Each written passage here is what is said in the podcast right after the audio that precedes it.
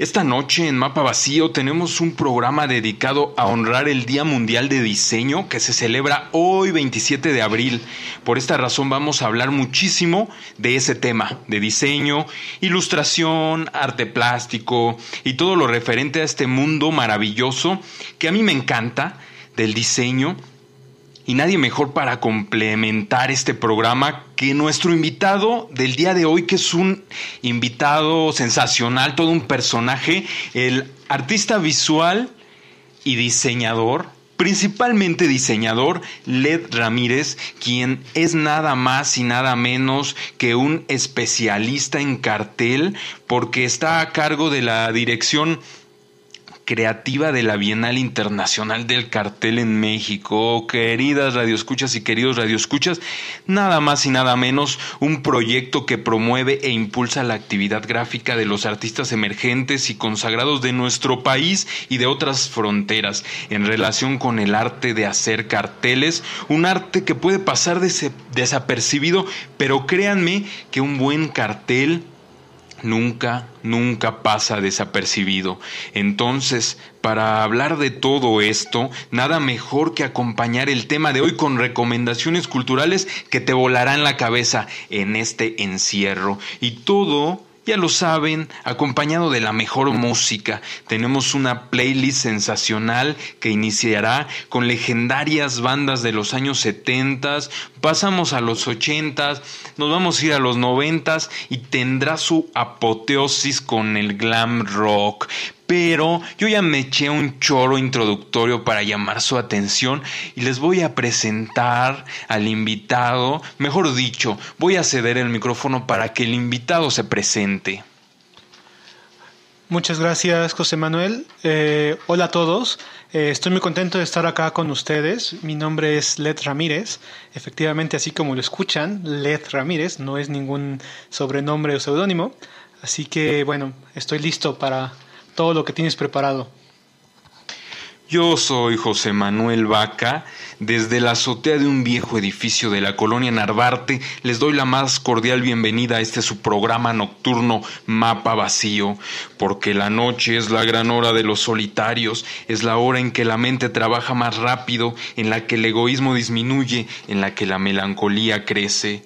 Esta frase es el mejor epígrafe para esta hora en la que haremos crecer la amistad hablando de música, cine, arte, diseño especialmente, libros, exposiciones y demás cosas culturales de las que vale la pena hablar en esta hermosa y melancólica, atroz, pandémica y muchas veces terrible Ciudad de México.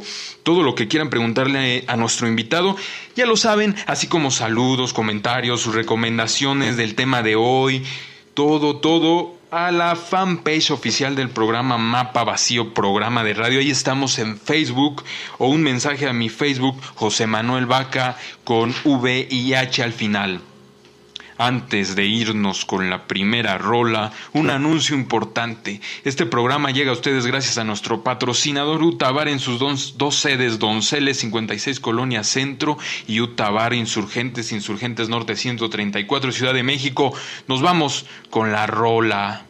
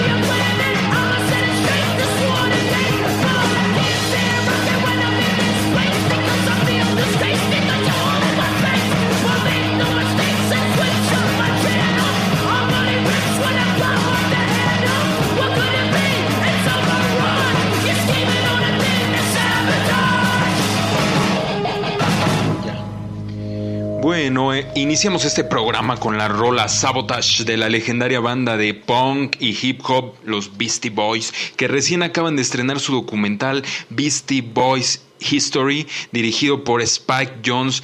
¿Le suena la película Her, de un hombre que se enamora de una asistente virtual de inteligencia artificial, es decir, la voz de una computadora?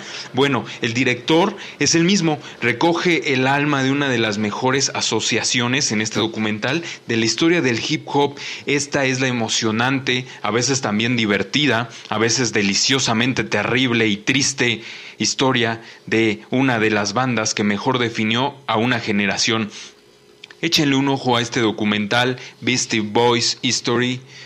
Así como los Beastie Boys irrumpieron en la escena musical de su época, el cartel irrumpe en el espacio social, en el espacio público, a veces de una manera armónica y otras de manera contestataria o como una protesta y en ciertos casos de manera vandálica. Por, por eso, comencé con esta rola de los Beastie Boys. Nada mejor que los Beastie Boys para comenzar a platicar del tema que, que nos, nos, este, nos reúne en esta noche. Para ti, Led, querido amigo, querido invitado especial en Mapa Vacío, ¿qué es lo que debemos entender como cartel? Ok, esta es una, una excelente pregunta, que de hecho es prácticamente como mi mero mole, me acabas de dar ahorita. Porque vaya, eh, el cartel de hecho, invito a todos los, los radioescuchas a que puedan tomar un papel y lápiz y escriban la palabra cartel. Si se dan cuenta, en la palabra misma es donde encuentran el significado. O sea, si quitan la primera y la última letra, o sea, tienen la palabra arte de por medio. O sea, que de alguna manera el cartel ha sido justamente un heredero de, de las artes plásticas, empezando justamente, bueno, en específico en la pintura, o sea que justamente los artistas eh, del siglo eh, del siglo XX, el principio y del siglo XIX, los finales, empezaban justamente a hacer pinturas con aspectos publicitarios, tales como Toulouse-Lautrec o Jules Cheret, entre otros. Y entonces, bueno, o sea, de alguna manera al ser el heredero, o sea, es porque creo que tiene la palabra arte y además de que de manera pragmática también podemos ver que se relaciona justamente con el desarrollo de la imagen que bueno, arte en su raíz etimológica tiene que ver con la parte técnica. Entonces, el tecné. O sea, entonces lo importante justamente es eh, relacionarnos con esa parte del dominio gráfico aplicado, ¿no? Después, la misma palabra, cartel, si la leen al revés, van a encontrar mágicamente la palabra letra, que es el otro complemento del cartel. En este caso, el cartel para mí es una simbiosis entre imagen y palabras que justamente generan un discurso para que una, persona pueda entenderlo y que lo pueda decodificar a partir de ahí mismo, ¿no? O sea, normalmente el cartel lo, lo, relacionamos con una imagen gigante pegada en el espacio, como bien dices, o sea, para generar este impacto en el entorno discursivo, pero justamente esta simbiosis entre el mensaje escrito y el mensaje visual es lo que nos da esta riqueza de entendimiento, ¿no? Y por último, si se dan cuenta, queridos radioescuchas, quedaron, quedó suelta siempre la letra C, a la cual yo le atribuyo tres condiciones. La C de comunicación, la C de concepto y también podríamos hablar la C de contexto, que se refiere al, al, periodo en el cual fue realizado el, cartel, el concepto justamente al planteamiento ideológico, al planteamiento eh, de intelectual y sesudo al cual se va a referir la temática. Y, por último, estamos hablando también de que el cartel tiene eh, muchas cualidades que lo convierten en el testigo y en el guardián de la historia contemporánea. O sea, porque de alguna manera el cartel eh, ha estado en las calles vigilando todos los cambios sociales que han ocurrido y el reflejo del cartel es el reflejo de la historia de la humanidad contemporánea. Órale, qué interesante esto que nos está diciendo nuestro invitado, porque él es nada más y nada menos que el director creativo de un proyecto que se llama Bienal Internacional del Cartel en México. Él es, él es un, una parte este, promotora de este proyecto. Yo le quiero preguntar para que nos cuente, pues, de qué se trata este proyecto, qué es.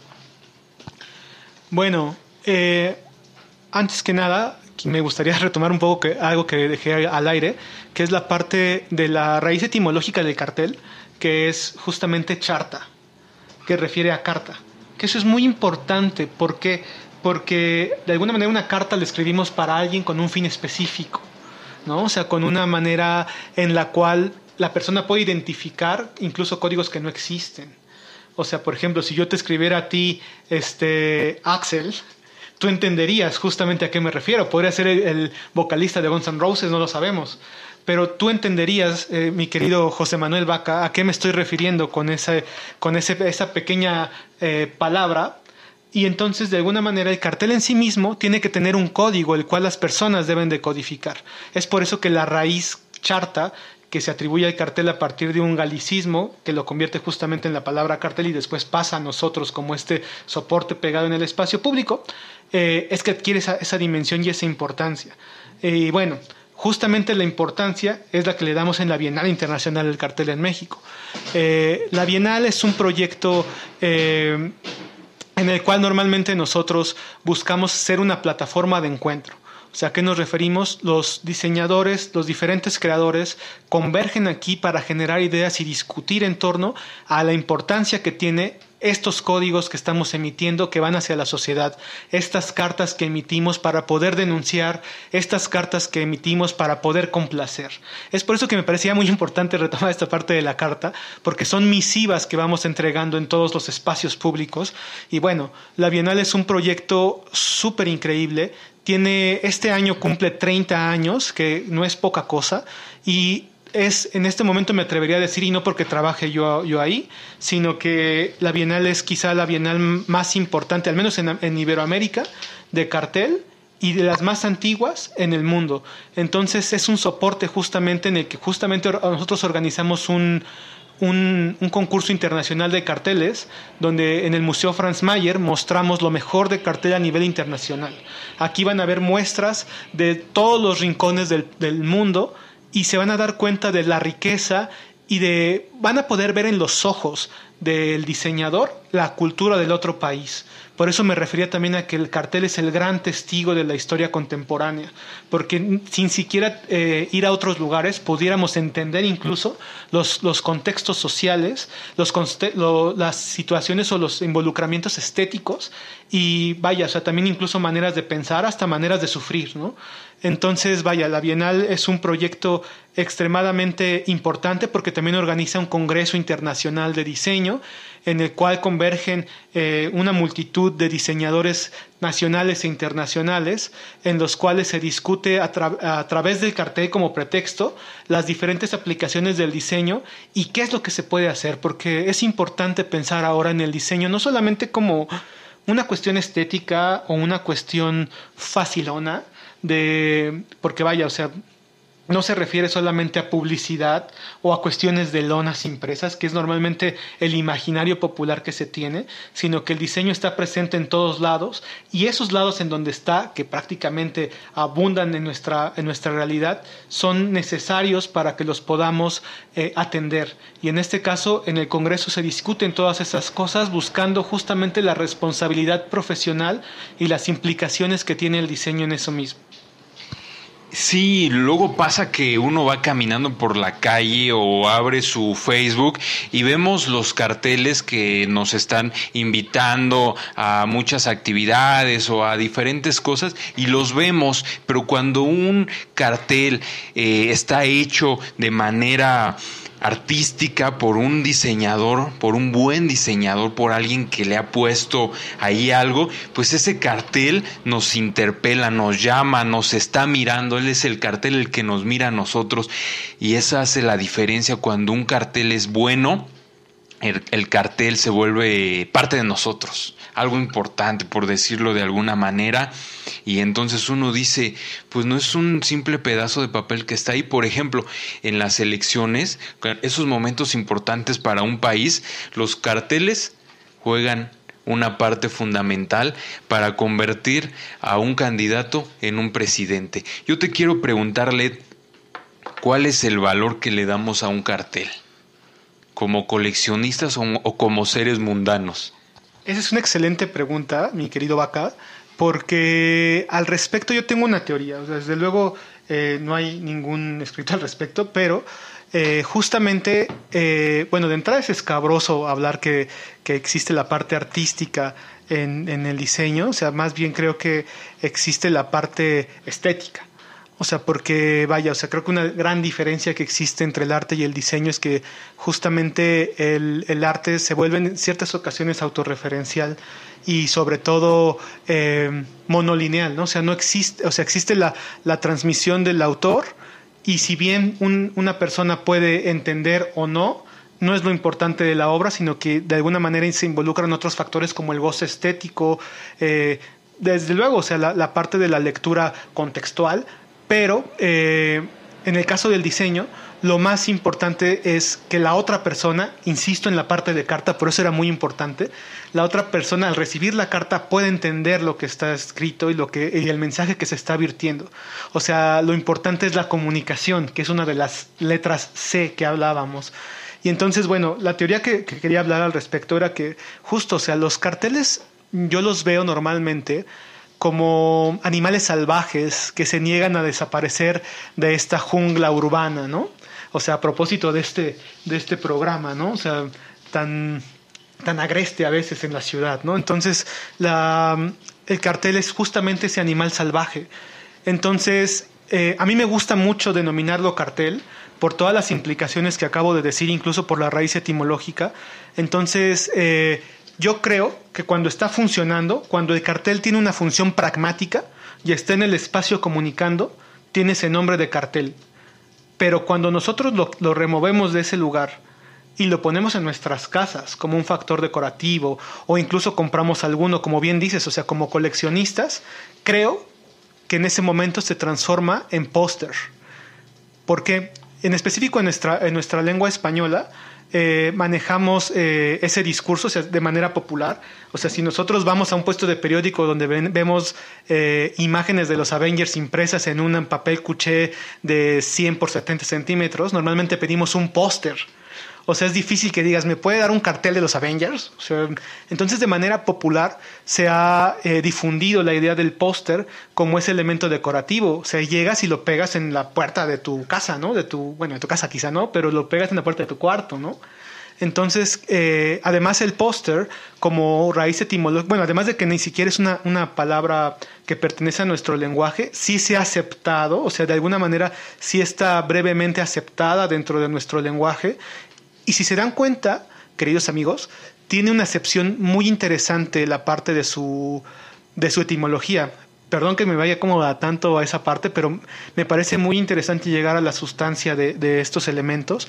Y el póster viene de la palabra post, que es, que es de alguna manera colocar, ¿no? O sea, pegar. O sea, y entonces eh, este no tiene ningún, si se dan cuenta, su definición etimológica no tiene ninguna función pragmática.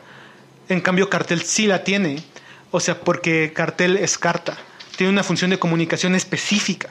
Y en el caso de póster, nada más es la acción de, de, que es algo que está pegado en algún espacio público o en cualquier lugar, ¿no?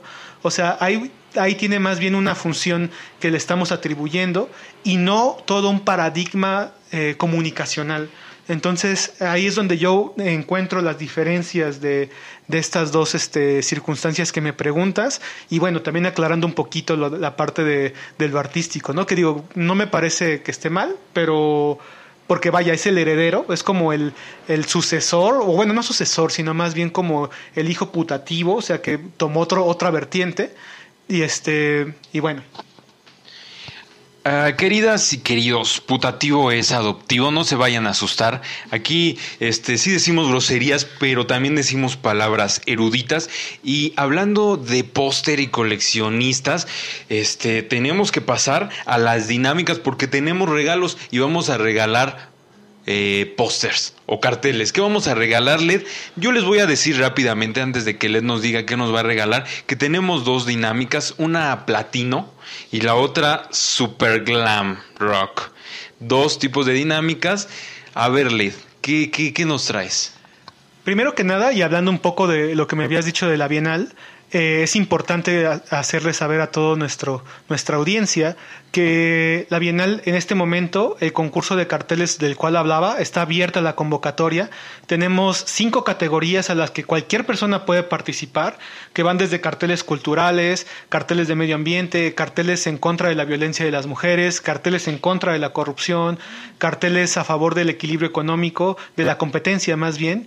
Y justamente estas categorías son parte de lo que estamos haciendo. Pueden checarlo en la, en la página bienalcartel.org. Y justamente esto lo menciono porque es parte de las dinámicas que vamos a tener. Eh, para todos, y, en verdad es para todos, es por eso que es platino este, este, este regalo, para todos aquellos que se suscriban a la página de Facebook de la Bienal Internacional del Cartel en México, Bienal Cartel, nos pueden encontrar de esa manera. Eh, a todos los que se inscriban ahí, que tengan también suscrito a Mapa Vacío y que nos, nos den alguna muestra de que están suscritos a los dos. Ah, un screenshot de, perdón, de que están inscritos eh, en, en las dos, o la manera que ustedes quieran comprobarlo, este, serán acreedores a un fantástico cartel de la edición número 16, que es la correspondiente a este año, de la Bienal Internacional del Cartel en México, amigos. Así que se, verán con su premio gigantesco. Y más adelante diremos eh, la otra dinámica, si estás de acuerdo, que es la Super Glam Rock, que involucra otro tipo de, de, cuestiones, así que estén pendientes de lo que estoy diciendo, porque a partir de ahí es donde sacaremos la siguiente dinámica. Sí, estoy súper de acuerdo, amigo. Repito otra vez la dinámica porque muchas veces este, se, la gente dice, no, es que nada más lo repitieron una vez. Aquí no, aquí no. Aquí no hay pretextos. Cada quien se puede llevar este super póster que ya anunciamos en las redes sociales que mide este, pues, 100 por 70. 100 por 70, o sea, una extensión considerable para que lo tengan ahí en su cuarto. Una pieza artística destacada de la Bienal número 16. Repite la dinámica, Led. Ok, la va la dinámica de nuevo, amigos. Tienen que demostrar, como quieran, que están suscritos a la Bienal Internacional del Cartel en México en Facebook y a Mapa Vacío. Y de esa manera, o sea, ustedes, ya sea que también nos manden un mensaje a la Bienal, como ustedes quieran, van a ser acreedores a un cartel de la Bienal del Cartel al mensaje a la Bienal, aquí vamos a estar checando las redes sociales, y también al mensaje a Mapa Vacío, que siempre estamos muy al pendiente de los mensajes que nos mandan en la fanpage de Mapa Vacío. Entonces ya lo saben, y como estamos tan al pendiente, vamos a mandar los saludos de esta noche. El primero para nuestra querida Gabriela Luna, para Salvador Rueda, que nos felicita por el programa desde Durango, para Paul López Jasso, que nos manda siempre poemas en cada programa desde los Cabos, a Magnolia Cabello, Alfredo Aguirre y a Isra Apaisan los saludos y nos vamos con la siguiente rola que es Get It On de T-Rex.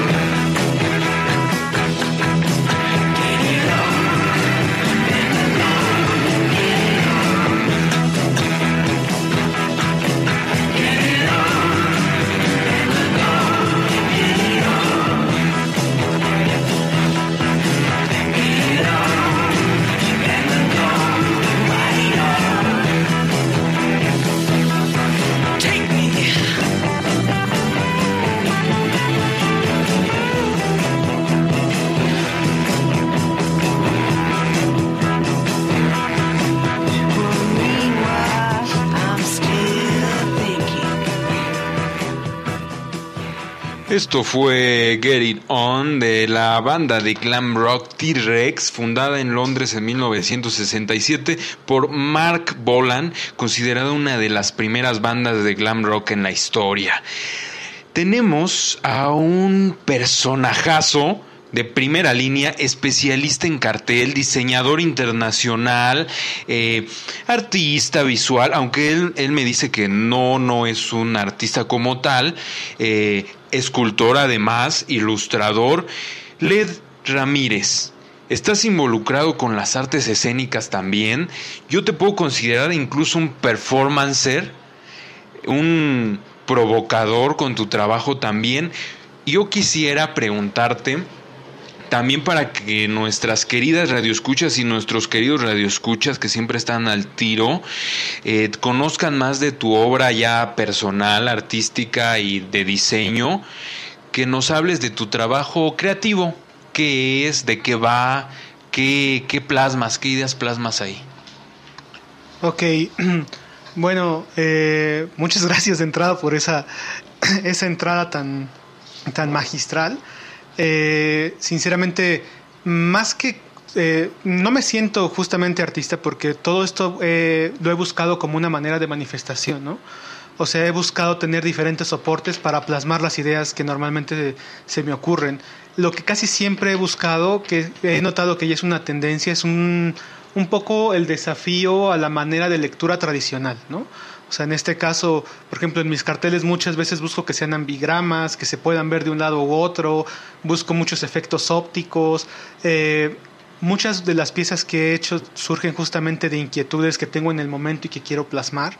Como bien dices, eh, en algún momento, cuando inicio mi carrera universitaria, eh, yo inicio con muchas dudas. De hecho, es, es, bastante peculiar porque ni siquiera tenía idea de, de por qué entrar a la carrera de diseño y entonces empecé a hacer mucha escultura. Además de que mi papá es escultor, o sea, yo tenía cierta eh, preferencia por explorar soportes tridimensionales, ¿no?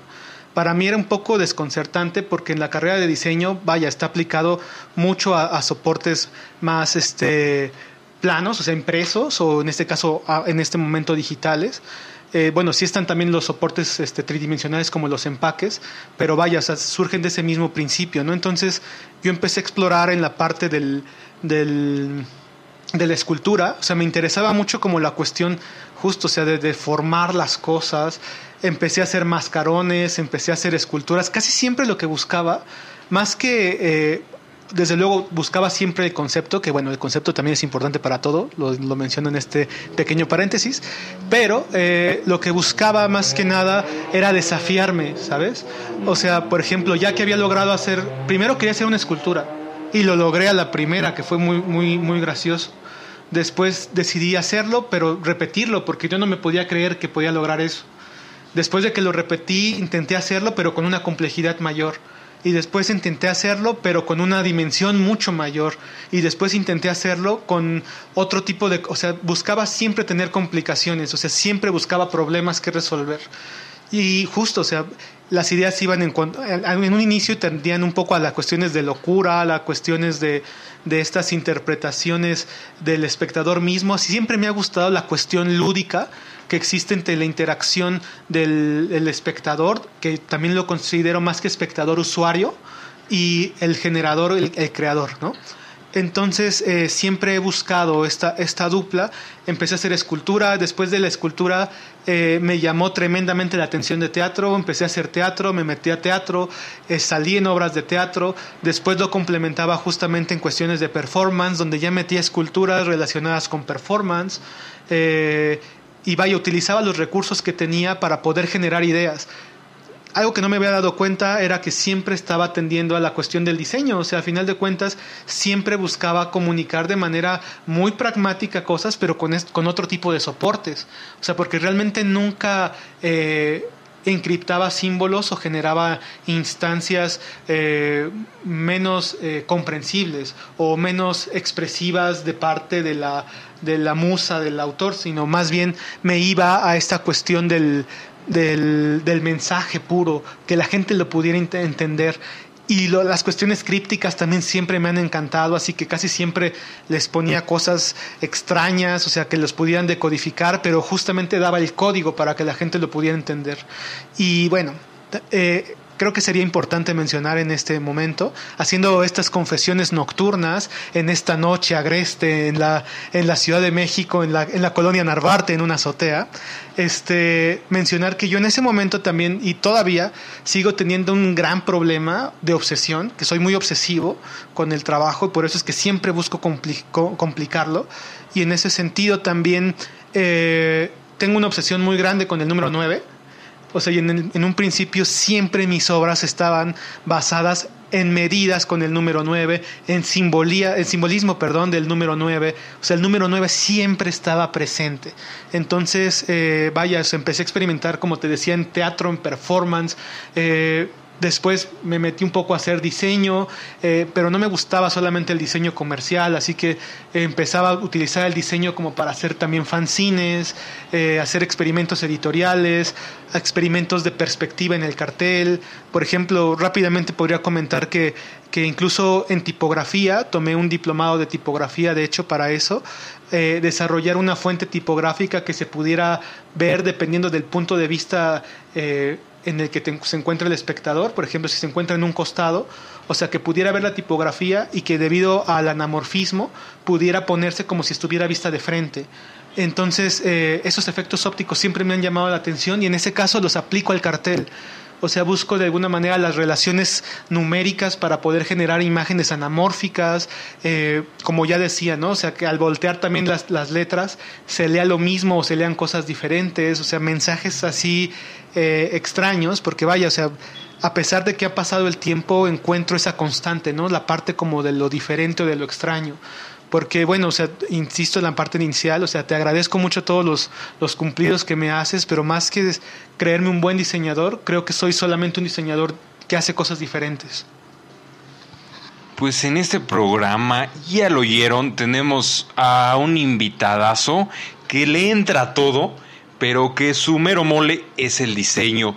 Yo recuerdo, querido Led Ramírez, algunos de tus proyectos. Uno de ellos era un puerco volador que lo cargaba un ser fantasmal que deambulaba por los parques, por la ciudad, cargando ese puerco, que era una escultura tuya, el puerco, y representaba muchas cosas, este, eh, no lo, ahorita me vas a comentar qué representaba ese puerco. Yo recuerdo mucho esa escultura. Recuerdo también otra escultura con mucho cariño que era un ataúd.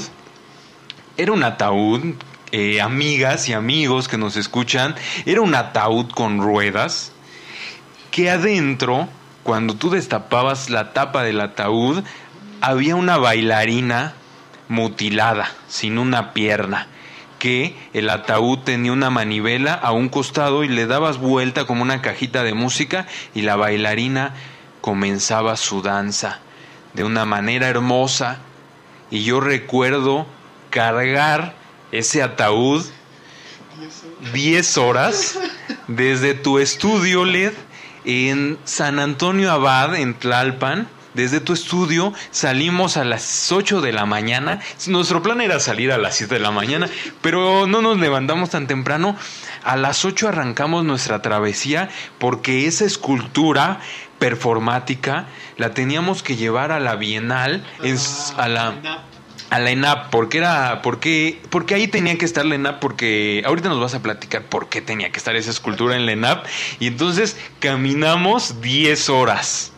10 horas, llegamos a las 6 de la tarde a la ENAP, que es la escuela de, de, la Escuela Nacional de Artes Plásticas, ahora conocida como Facultad de Artes y Diseño en Xochimilco. Entonces ya se imaginan los que nos están oyendo, pues cómo fue nuestra travesía con un ataúd que pesaba pues bastante y medía pues no sé si un metro o un poco menos. Y ahí caminando, arrastrando el ataúd por las calles y a veces hasta los autos, los choferes nos protegían. Y todo eso está documentado. A ver, Led, eh, eh, este, no sé si ya me estoy poniendo anecdótico, pero yo quiero eh, cuento esto para los que nos escuchan porque quería presentarles de una manera auditiva lo que es el trabajo de, de Led Ramírez, un trabajo que tiene un mensaje de transgresión, de un mensaje también, pues no sé cómo llamarlo, sobre todo grotesco. Y esto es importante para su trabajo porque también es un trabajo rockero un trabajo absolutamente rockero porque tiene un espíritu creativo, libre, de intereses creativos vitales. Yo te quiero preguntarle, ¿cuáles son estas principales motivaciones cuando haces todo esto? Bueno, primero atiendo a tu última pregunta. Justamente, bueno, las principales motivaciones, una de ellas ya te la dije, que es justamente el retarme, ¿no? El retarme a tratar de hacer algo diferente y complicarlo, ¿no? O sea, complicarlo lo más que pueda. O sea, buscar la manera de, encontrar un problema y resolverlo, que insisto, a propósito de que hoy es el Día Mundial del Diseño, esa es una de las premisas del diseño, ¿no? O sea, resolver problemas.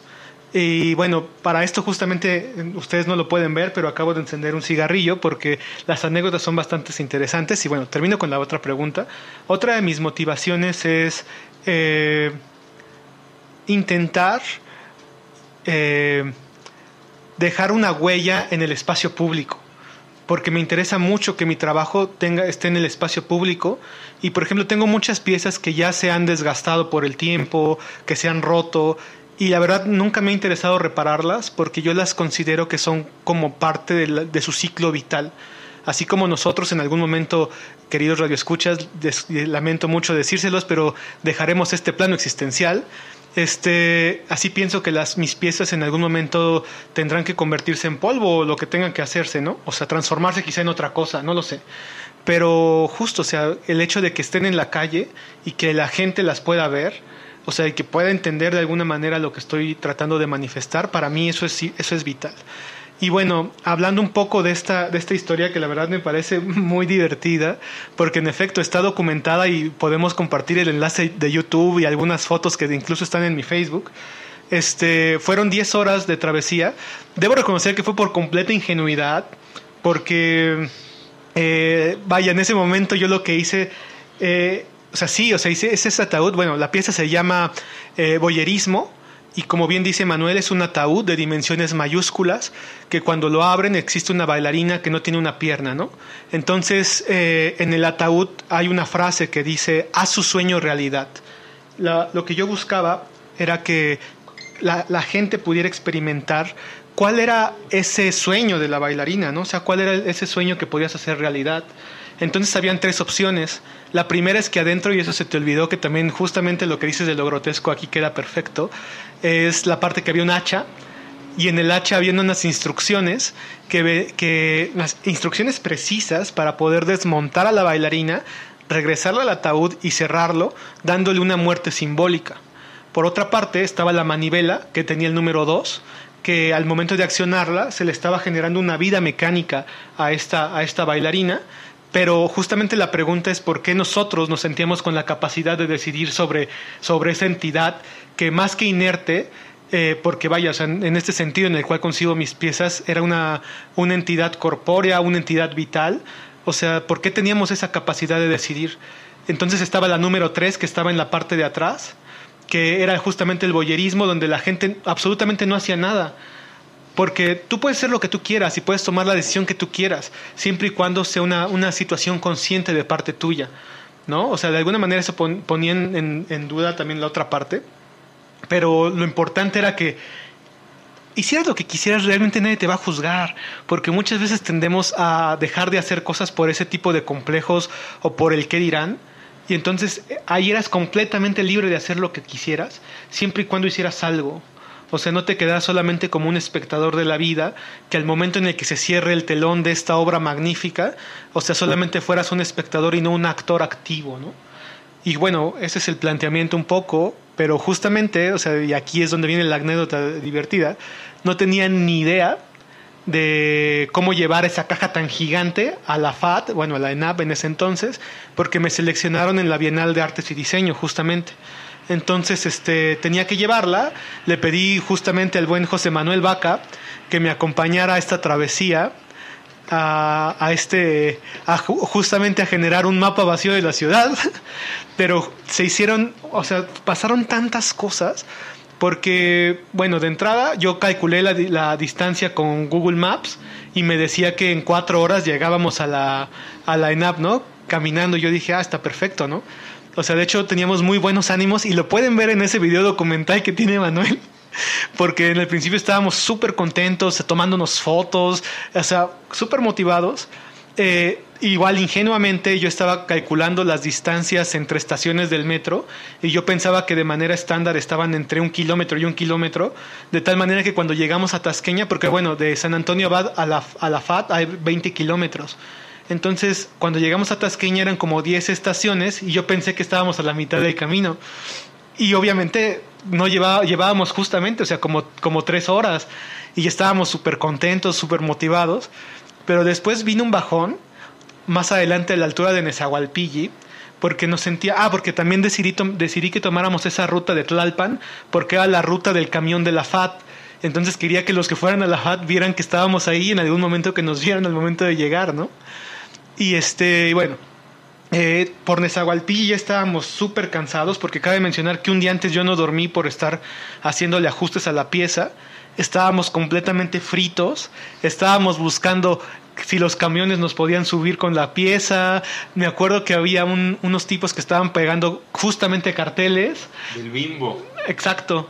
Y estaban, eh, algunos estaban pegando carteles y les dijimos que si nos podían subir. Y obviamente al ver el ataúd todos tuvieron completa aversión. Entonces nadie quería subirnos, ni siquiera se querían acercar a nosotros.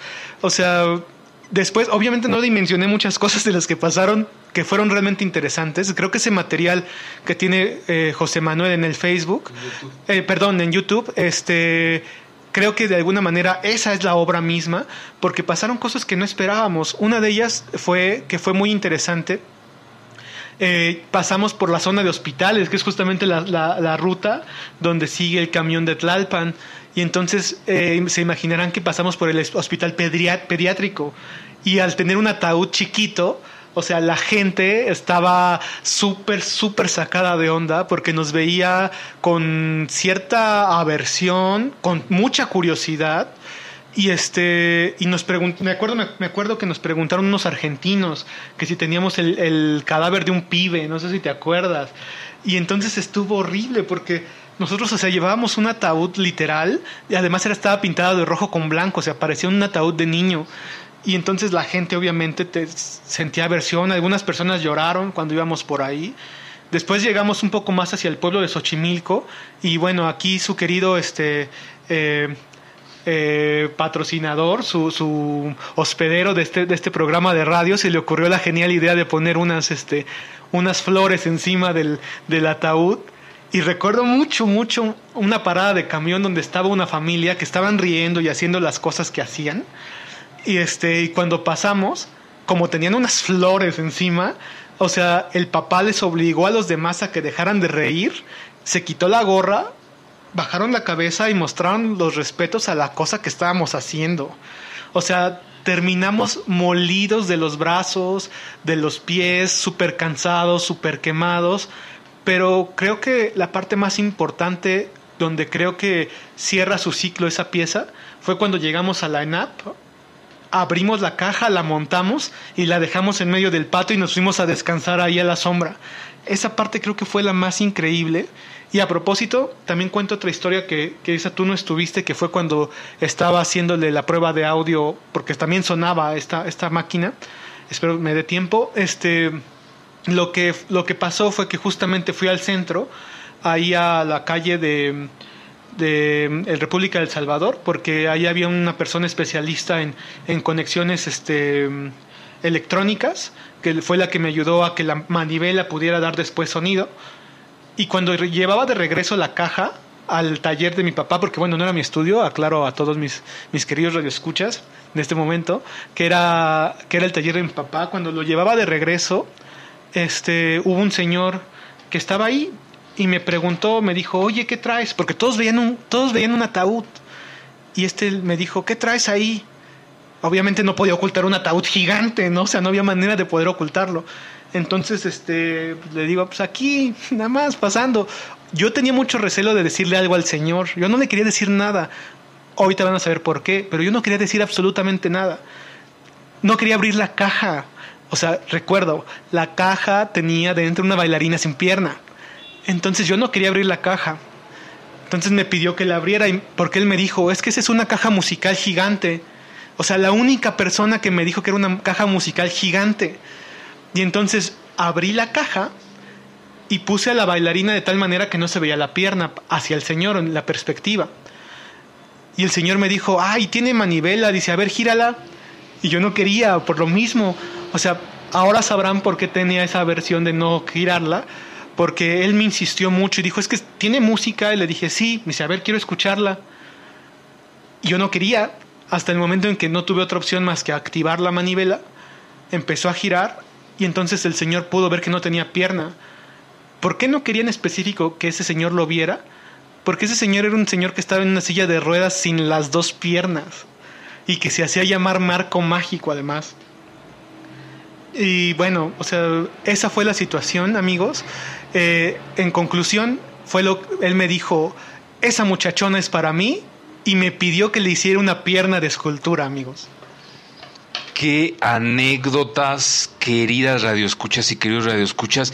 Recordar es volver a vivir. Yo me, ahorita me estaba emocionando cuando Led volví a contar la anécdota. Yo ya no me acordaba de muchas cosas. Estoy súper emocionado. Eso fue hace muchísimos años cuando éramos estudiantes, quizá 10 o un poco más, no sé. Nos vamos ahorita a, a preguntar cuántos años tenía.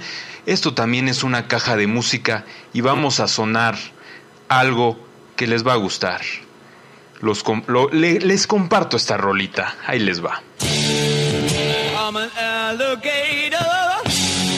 I'm a mama, papa coming for you. I'm a space invader. I'll be a rock and rollin'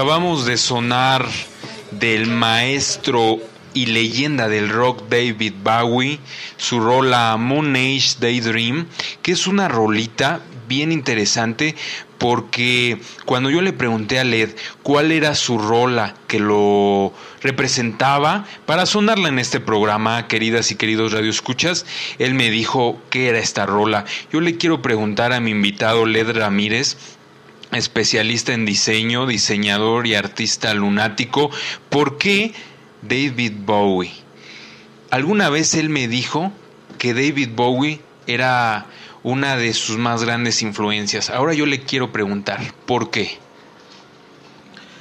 Bueno, sí, en, efecto, o sea, esa, esa canción eh, la podría considerar casi casi como mi tema de entrada, si estuviéramos en una sitcom de los noventas, o sea, una, una buena entrada épica y este, y bueno, o sea, para mí es, o sea, en cuando yo descubro a David Bowie, eh, la verdad es que quedo fascinado porque en ese momento yo estaba eh, muy, muy, muy clavado como en la música de los años 60, pero cuando lo descubro, descubro un ente multidimensional. O sea, en el momento en el que vi su primer disco, yo esperaba hasta cierto modo eh, una constante de música sesentera, o sea, hipiosa, buena, pero en el momento en el que empiezo a, buscar imágenes de él, bueno, más que imágenes, porque realmente digo, no es que sea tan viejo, pero, o sea, no, no, no había como esa costumbre de estar buscando todo en internet.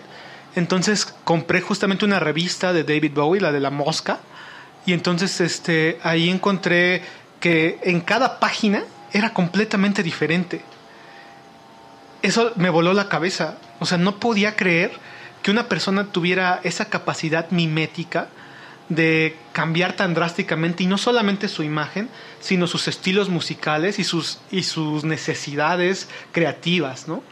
Entonces eh, empecé a sentir mucha afinidad y el disco que me voló la cabeza fue The Rise and Fall of Ziggy Stardust and the Spiders from Mars, que es justamente el, el disco donde viene el track de Moon Age Daydream. Eh, ese disco cuando lo escuché y supe un poco la historia conceptual de que la Tierra en cinco años iba a, terminarse, o sea, de este futuro apocalíptico que estaba inminente, eh, llegaba justamente la David Bowie como este, bueno, como Ziggy Stardust más bien, como este personaje mesiático extraterrestre, pero que al final sucumbía ante todos los excesos, vicisitudes y este remolino del rock, ¿no? Es por eso que me fascinó. Pues nosotros vamos a sucumbir a las preguntas que nos está haciendo el público conocedor que nos está oyendo y también vamos a sucumbir a unos saluditos. Primero los saluditos y después entramos a las preguntas para que Led Ramírez nos las conteste. Saluditos a Alice Valdés que nos pregunta... Eh, Ahorita te voy a hacer la pregunta. Primero saluditos a Alice Valdés, a Norma, a Palomi que nos dice rifen al puerco volador, a Yair Ramírez, a Mig Morales, a Martín Eyer. Y bueno, vamos con las preguntas. Yair nos dice, ¿cómo mantiene su relevancia el cartel en la actualidad?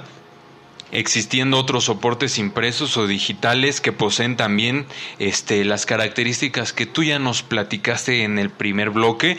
A ver, ¿qué lo hace distinto único? Ok, esta pregunta es eh, bastante buena. Eh, bueno, de entrada, en este momento de pandemia, les puedo poner un ejemplo efectivo, ¿no? Por ejemplo, otros cartel, otros soportes que tienen también estas características de las letras C, eh, que es la parte de comunicación, de contexto, de, concepto. Por ejemplo, podríamos hablar de un flyer quizá, o de un díptico, un tríptico. O sea, si se dan cuenta son soportes que son de mano a mano. O sea, de alguna manera la permanencia radica justamente en la distribución que tiene una persona, ¿no? Pero el cartel tiene la, la, gran ventaja de que puede estar en todos lados. Y, y lo que decía, en este momento de pandemia, si han salido un poco a la calle, pueden ver grandes letreros rojos que dicen quédate en casa. Por cierto, recomendación, quédense en casa amigos. Pero eh, estaba justamente este cartel en rojo gigante con letras caladas en blanco, sans serif, eh, de un de un peso volt, dice quédate en casa. O sea, ¿cuántas personas pueden ver eso? En este caso, la primera de las cuestiones que lo diferencia es el nivel de alcance que tiene el cartel. Segundo, hablando de, también de esta cuestión monumental que tiene el cartel, que bueno, monumental también podemos referir a su raíz etimológica de nuevo, que es el momento, el espacio en el que está ocurriendo. Eh, justamente es grande, es impactante, lo puedes ver incluso a distancia. O sea, entonces esa es otra, ¿no? Que es parte de sus características formales, ¿no? O sea, parte de sus características. Y por último, que, insisto, o sea, tomando en cuenta, por ejemplo, otros soportes como los flyers o, los dípticos, o sea, el cartel tiene tanta importancia que ha, que ha migrado de estos muros, muros físicos a muros digitales. En este caso, un cartel se puede difundir sin ningún problema en Facebook, alcanzando un grado importante de distribución y la gente, o sea, también puede generar este mano a mano, pero al ser digital resulta mucho más sencillo, potenciando con esto las características del cartel. Alice Valdés nos pregunta, ¿cómo alguien sin experiencia puede participar haciendo un cartel? Eso también es sencillo. Eh, si alguien tiene algo que decir, lo puede plasmar de alguna manera en algún soporte, en este caso en algún papel, ¿no? O sea, también se puede valer, por ejemplo, yo eso sí yo creo, que a lo mejor puede resultar controversial, pero es algo que sí creo, que el diseño no se construye con las manos como normalmente se piensa. O sea, el diseño, el buen diseñador no es aquel que sabe dibujar, no es aquel que sabe cómo mover la computadora, sino el buen diseñador es el que puede eh, generar una idea y clarificarla dentro de su pensamiento y de su, de su construcción eh, cerebral. O sea, y a partir de ahí empezar a transmitir las instrucciones adecuadas para que ese mensaje, si no se tienen las capacidades de hacerlo, se haga realidad. Porque, insisto, la parte de las tres, de las tres Cs, o sea, el concepto, el concepto empieza desde, desde nuestro pensamiento.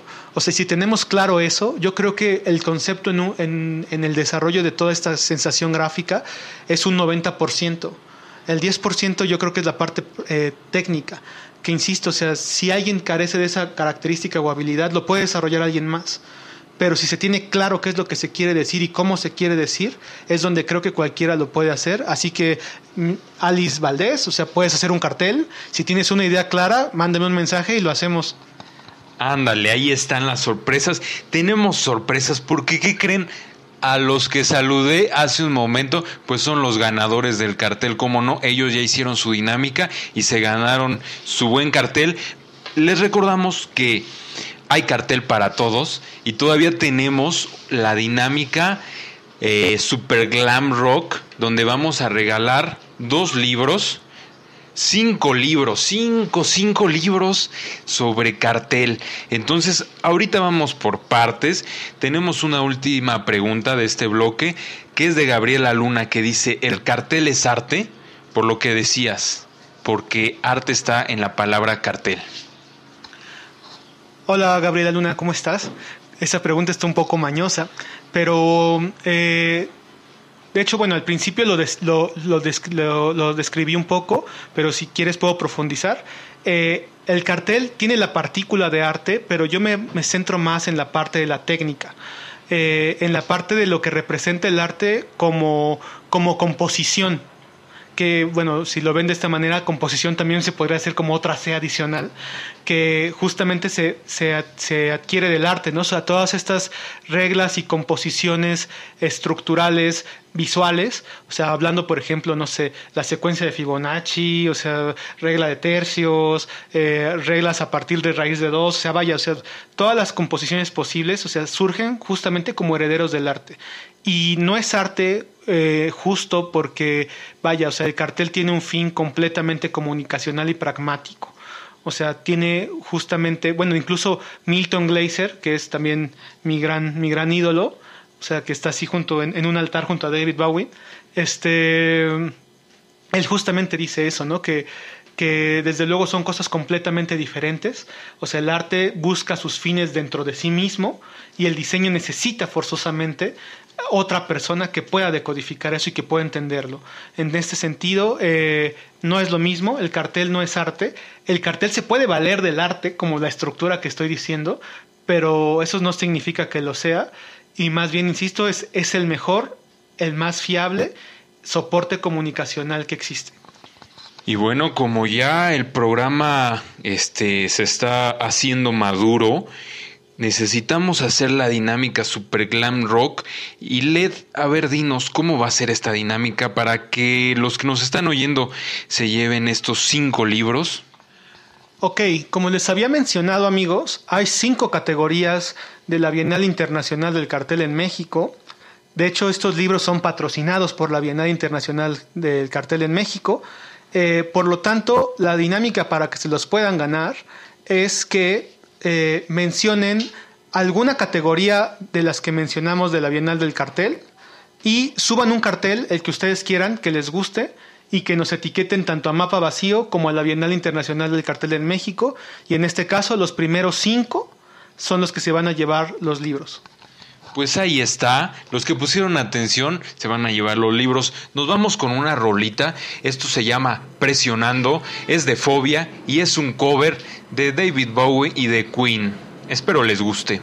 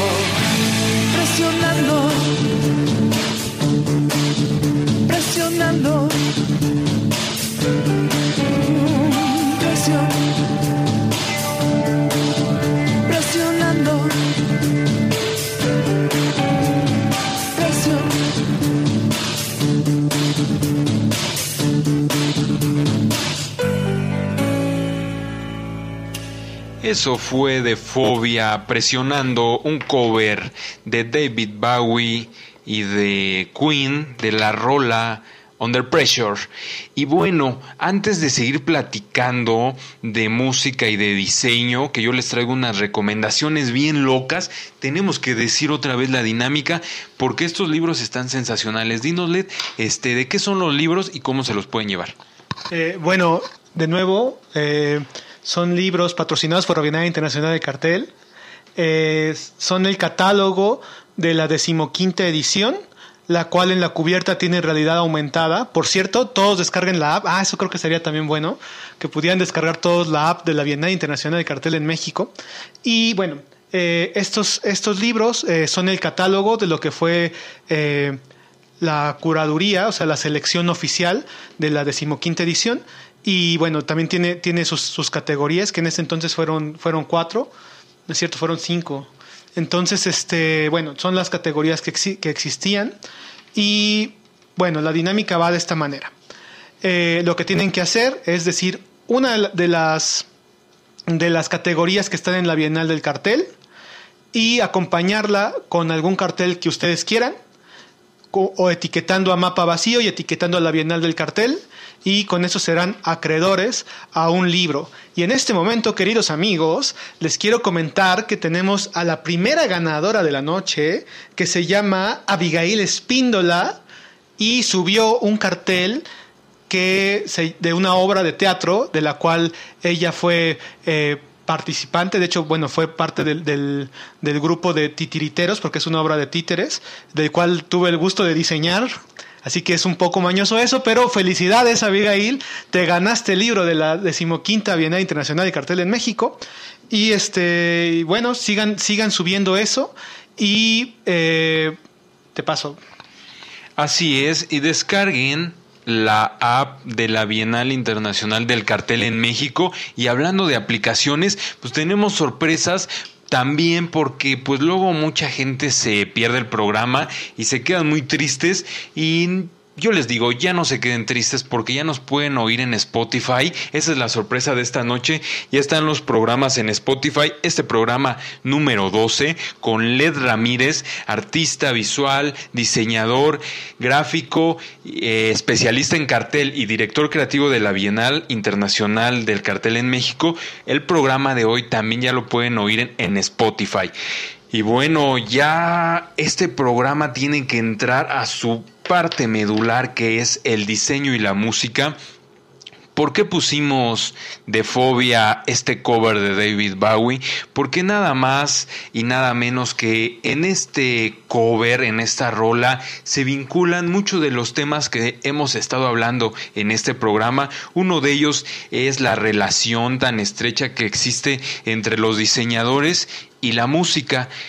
Porque el bajista de Fobia, el buen Cha, el Cha, él pues le entró a el diseño porque cuando salió el álbum El Mundo Feliz de Fobia, uno de sus primeros álbumes de 1991, pues ellos viajaron a Estados Unidos para producir su disco y se quedaron sin lana.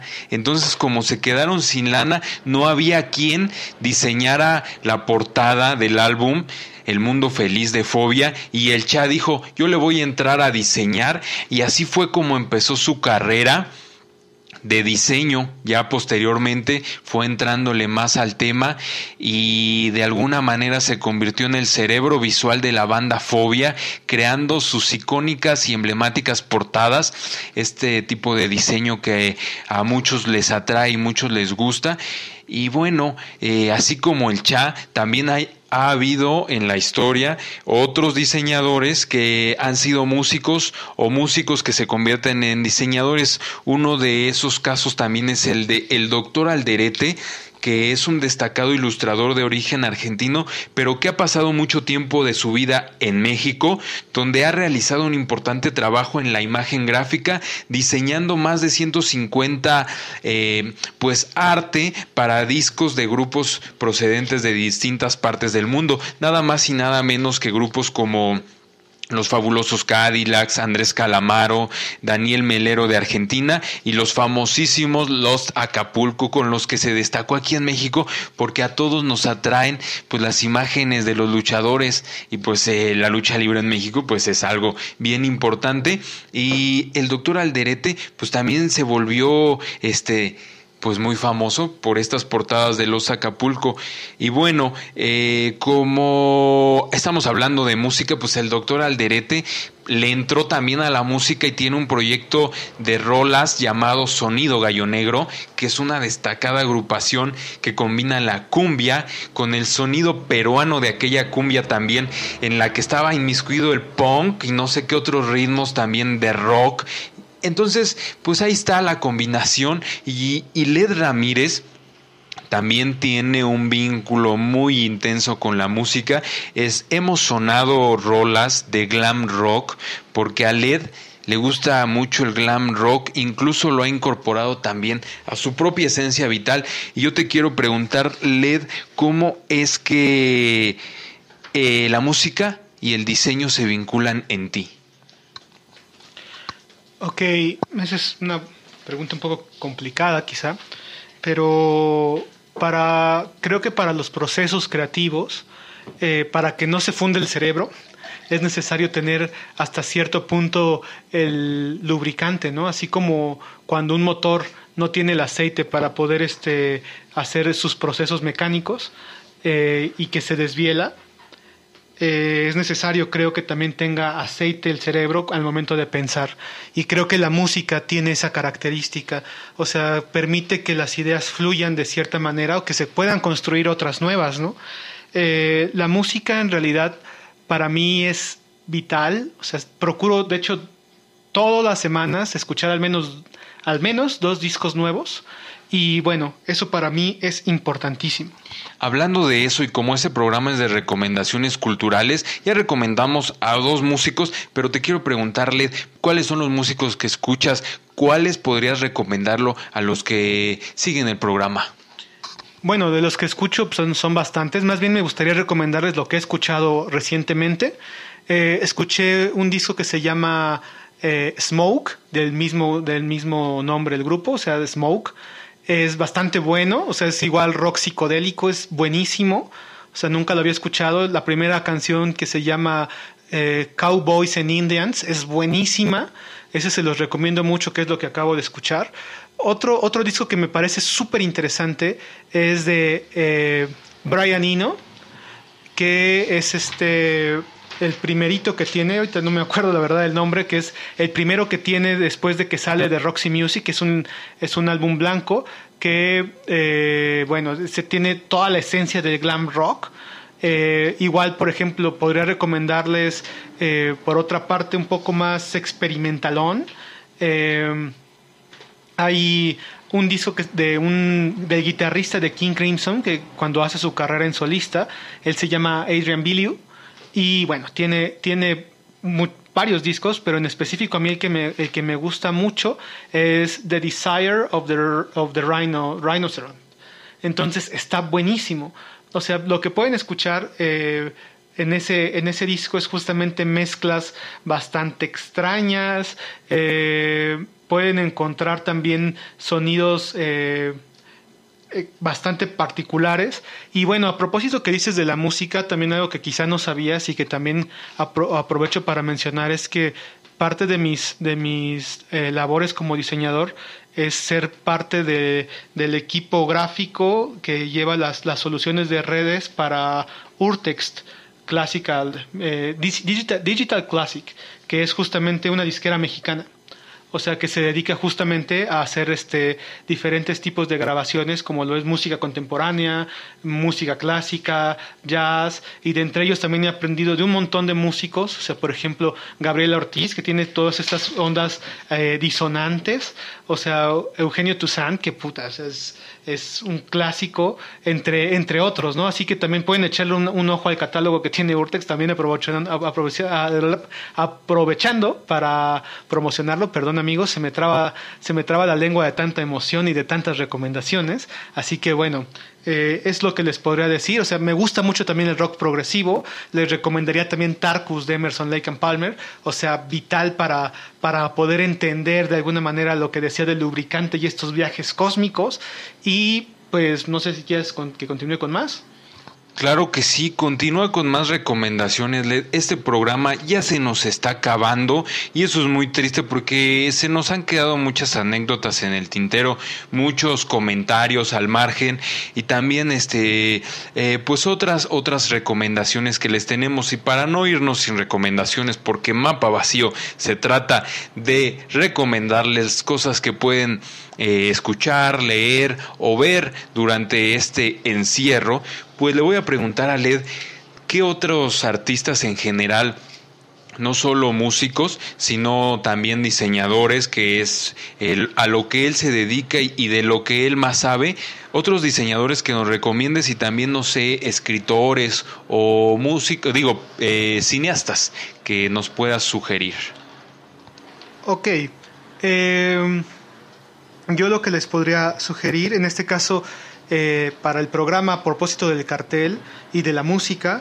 Eh, tengo una serie de recomendaciones de autores. Eh, por ejemplo, los, el, primero es un grupo que se llama Grupo Hipnosis, así con, con PG. Hipnosis fueron justamente el grupo que se, se, dedicó a hacer las cubiertas de discos y entre las más famosas son las cubiertas de Pink Floyd en específico, por ejemplo, el Wish You Were Here o The Dark Side of the Moon. O sea, y ellos tienen una capacidad onírica increíble. Hipnosis realmente súper recomendable que chequen su trabajo. Eh, por ejemplo, otra, otro importante es este Bogan Oliver que fue el que hizo justamente las cubiertas de los Pixies, que tienen esta esencia un tanto grotesca, un tanto delirante, o sea, con estos tonos entre sepia extraños que me recuerdan justamente a las, las características gráficas de Sandman, de, de Neil Gaiman, que bueno, otra recomendación de paso. Y eh, por ejemplo, esta para mí es muy importante y súper vital porque eh, dentro de los años 60 justamente en el film Orest, que fue este espacio donde, se donde convergía la gente para poder mostrar a los nuevos talentos, donde se presentaron los Doors, donde se llegó a presentar Jimi Hendrix, e inclusive algunos otros grupos eh, de Mamas and the Papas, o sea, todos de la escena musical de aquel entonces, y todos tenían carteles. y los carteles estaban hechos en su mayoría por los Big Five, los grandes cinco, que en este caso era Wes Wilson, que en paz descanse, acaba de fallecer hace unos pocos meses, que bueno, si aprovechando esto me gustaría dedicarle justamente el programa, porque bueno, Wes Wilson para mí también fue una gran influencia por toda la cuestión psicodélica y lo delirante que tiene la tipografía, lo orgánico y a su vez lisérgico de su mensaje. También en esos cinco estaba Rick Griffin, estaba también Víctor Moscoso, estaba Stanley Mouse y Alton Kelly. De ellos aún están con nosotros Stanley Mouse y, y Víctor Moscoso, así que pueden echarle una vista a su trabajo, o sea, es increíble, o sea, cómo llevaron desde una situación mm, digamos, experimental en un inicio a ser parte de un elemento representativo de una época que es la parte psicodélica, y en este caso es donde reafirmo que el cartel es el gran guardián de la historia de nuestros tiempos, porque ahí podemos ver completamente cómo el cartel refleja la sustancia y la esencia de un movimiento y de, de un pensamiento y de una estructura social incipiente en esos momentos. ¿no? Y por último, que bueno, ya lo mencioné anteriormente, Milton Glaser, o sea, mi, mi gran héroe, eh, que él justamente diseñó el cartel más famoso que existe de Bob Dylan, que es justamente donde está de perfil y que tiene los colores en su cabeza. Y una anécdota rápida es que para realizar ese cartel, Milton Glaser se inspira en un autorretrato que hizo Marcel Duchamp, que es una imagen justamente en positivo-negativo, o sea, en esa reticencia completa. Y bueno, a partir de ahí toma esos elementos para crear él esa imagen icónica, que no es otra cosa más que, creo yo, el símbolo del diseño de los años 60, básicamente. Ahí están las recomendaciones que nos van a volar la cabeza. Y bueno, yo eh, eh, voy a aprovechar este momento para ponerme triste porque este programa ya se acabó. Queridas y queridos, yo sé que van a extrañar, van a extrañar, eh, pues que Led nos platique más de sus influencias, pero lamentablemente el más grande enemigo de este programa es el tiempo y pues ya nos ha ganado. Tenemos ahí un, comentario que nos hace Martín Ager que dice, no olvidemos a Francisco Toledo, gran pérdida, claro que sí, no lo olvidamos. Y bueno, eh, este programa ya se acabó, queridas y queridos. Tenemos ganadores y esos ganadores de los cinco libros, bueno, ya tenemos un libro que ya dijimos que ya se fue, tenemos cuatro ganadores más. Dos de ellos los vamos a decir en este programa. Uno de ellos es Judith Jogner. Como no, ahí ya se ganó su libro, felicidades.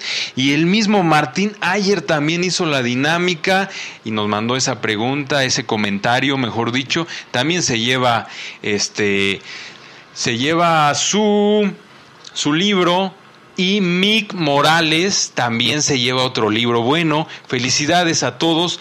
Nos falta un libro si no hago mal las cuentas, ese todavía estará ahí y lo vamos a regalar después del programa porque este programa ya se acabó y yo estoy muy triste.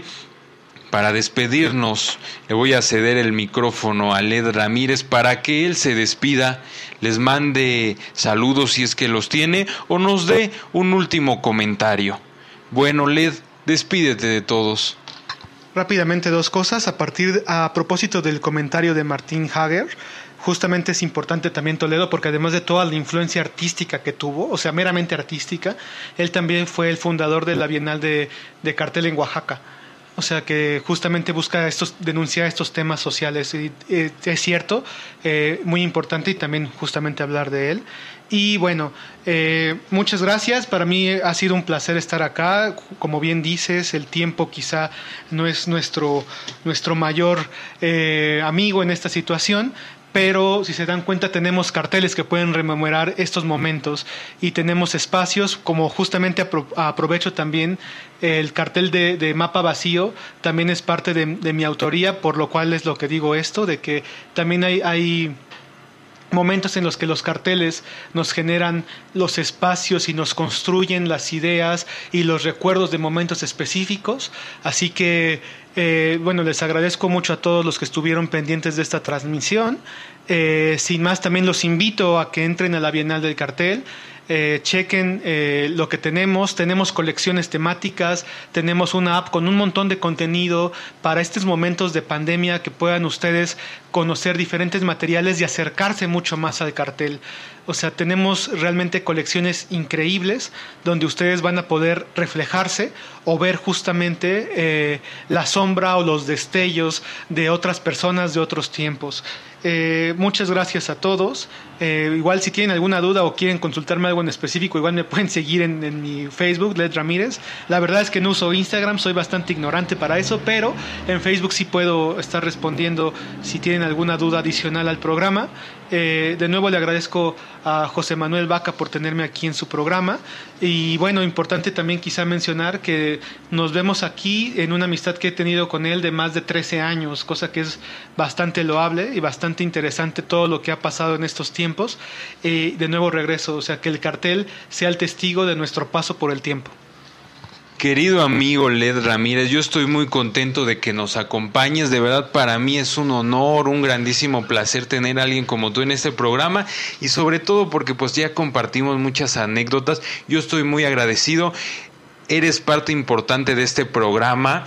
Tu sello está ya plasmado en la historia de este programa porque como bien dices, yo, yo quería cerrar con eso, pero me ganaste. Tú hiciste la imagen visual de lo que representa este programa en uno de tus carteles que tuviste eh, pues digamos el favor de regalármelo, obsequiarme parte de tu trabajo. Estoy muy contento.